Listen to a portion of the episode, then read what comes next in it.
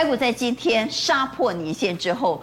到底会不会出现逃命坡？那么如果出现反弹，到底该买还是该卖呢？台股今日最重要，带您来关心的是外资在今天大杀了四百四十七亿，特别是三大法人总计在今天卖超了五百亿，外资在今天再卖四百四十七亿，已经整个总计哦，在今年卖超的数字已经超越了去年，超越了前年，可以说是史上最大的卖超年度，在今天台股。跌破了年线，有达国巨出现破底，而投信虽然在今天仍然买超，但是弃守了一些套牢的股票。换句话就是说，投信在断尾求生。华邦、裕民创下新低，高融资股票出现了多杀多，所罗门、创维也打到了跌停板。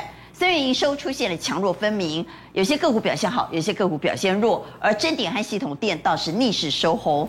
官股护盘的高股息股有没有机会呢？南亚、中钢出现高档不坠的走势，我们稍后一一帮您来做解读。好，为您介绍了节目现场的来宾，邀请到金融培训协会理事长林昌兴。阿关好，大家好。而且资深分析师许玉玲。娟姐好，各位投资朋友们大家好。邀请到台大工卫学院教授陈秀熙老师。阿光好，大家好。以及财经专家来线宪哥。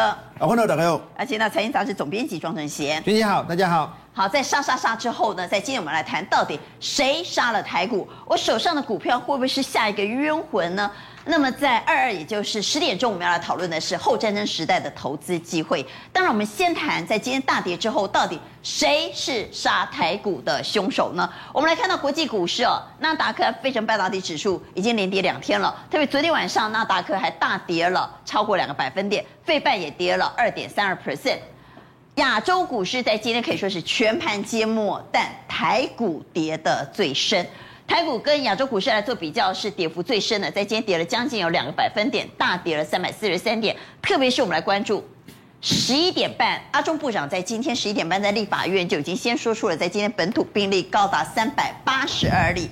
过去通常都是下午两点钟的记者会才说，但想不到在今天立法院被问了之后，他在今天早上十一点半就说出了三八二这个数字。好，这个数字一公布之后，股票出现瞬间的急杀，大跌了超过三百点。所以当然，疫情是凶手之一啊！我们来看新台币，现在币在今天贬了五点八分，创下十七个月的新低。外资持续汇出，外资在今天大卖了将近五百亿，当然也是凶手之一。所以我们来看。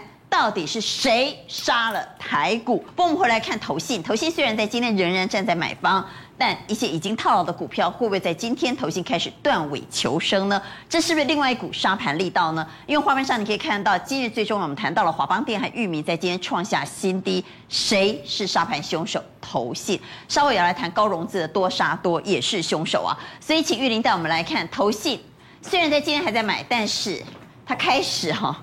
针对一些套牢的股票断尾求生了，包括华邦电，嗯，救不起来卖救后了，放弃治疗了哈。来，华邦电大卖了一万八千四百七十五张，其他包括联电、全新、元泰、台骏、创伟、长荣、华金科和博智。我们从功课的角度来看，投信到底在弃守哪些股票呢？好的，其实呢，刚刚呢，呃，我们那个。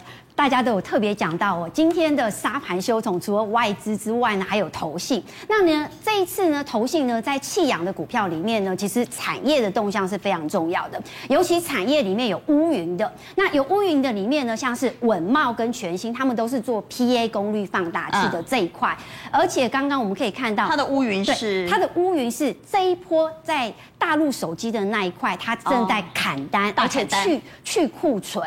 所以呢，其实从稳懋的这一档标的，它的股价是一路的跌跌不休。它离年限那么远啊？对对对，这表示年限它已经距离年，今天大盘才刚破年限，没错，文茂已经离年限好远嘞。对的对的，那其实离下五百里了。嗯其实可以看发现到，我这一波呢，产业有乌云的，像是稳懋，因为稳懋它是在做 PA 功率放大器。那这一块其实最重要是，因为现在大陆的内需市场，它的手机正在库存去化，所以对于稳懋或者是全新的这一块的产业，他们都是呃订单都是大减的，所以其实也反映在股价上面呢，股价都是持续的破底，而且离年线非常远，而且目前从投信的卖超的状况还没有结。所以这样的个股是千万不要去乱接刀子，这个部分是不能接。大概没有人敢接这样的刀子。问题是，如果手上有这样股票的，已经跌到这个位置，这里没卖，这里没卖，这里没卖，这里没卖，到这里还要卖，会不会卖在阿呆股啊？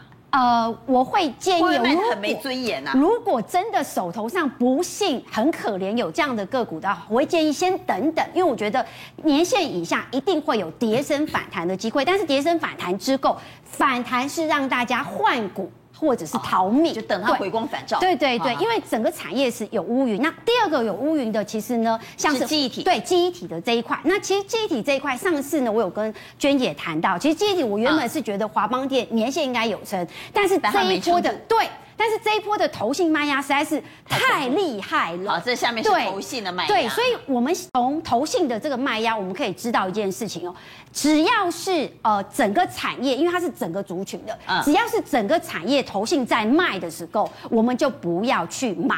就不要去接这样子，所以目前其实看起来华邦电也好，或者是南亚科也好，投信的筹码还没有停止，还没有卖超停止，目前还没看到这样子的情况。然后再来呢，这一块呢是属于一个破年线哦。那其实域名的这个这个个股呢，其实我帮大家调了一下筹码，原先投信是站在买超，但是开始对之前是买，所以我们现在也要特别去检视一下手中的持股，如果是由卖转买的。的话，像这样的个股反弹上嘛也要做换股。那另外，我想要跟大家补充一下，那我们跳到那个投信卖超的那一块，好，卖超，的股票。好，那这一档标的呢是有引起我的关注，六一零四，我们来看一下，好，特别挑创维来看一下。那因为呢，看一下它的技术线，今天杀到跌停板。对，其实呢，如果可以的话，大家可以画一条这个叫做上升趋势线。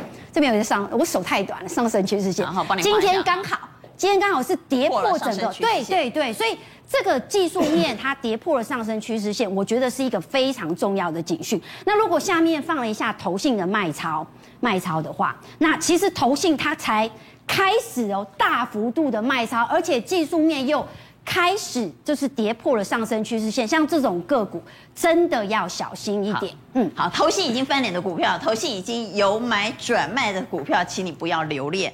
但怎么卖也是有技术的哈，不见得现在就要不计价的砍出，对，也许可以等它有出现回光返照的时候再来站在买方。台股今日最重要，光谷在今天大跌的情况之下，确实进场买超，而且认真买了超过百亿。到底他们买哪些呢？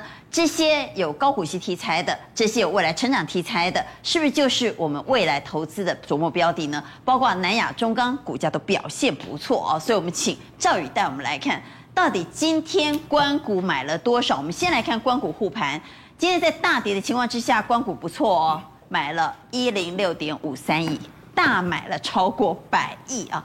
这样的百亿数字，上次什么时候看到呢？俄乌刚开战的时候看过啊，现在又再度回来大买超了，所以我们就来看看他到底买什么股票。先来看他今天买什么，买了联电、长荣航空、面板的群创，买了台积电，买了华航，买了长荣，买了中钢，买了人保，买了开发金。好，当然这些个股呢，有些是有成长题材，有些是有高股息殖利率。对。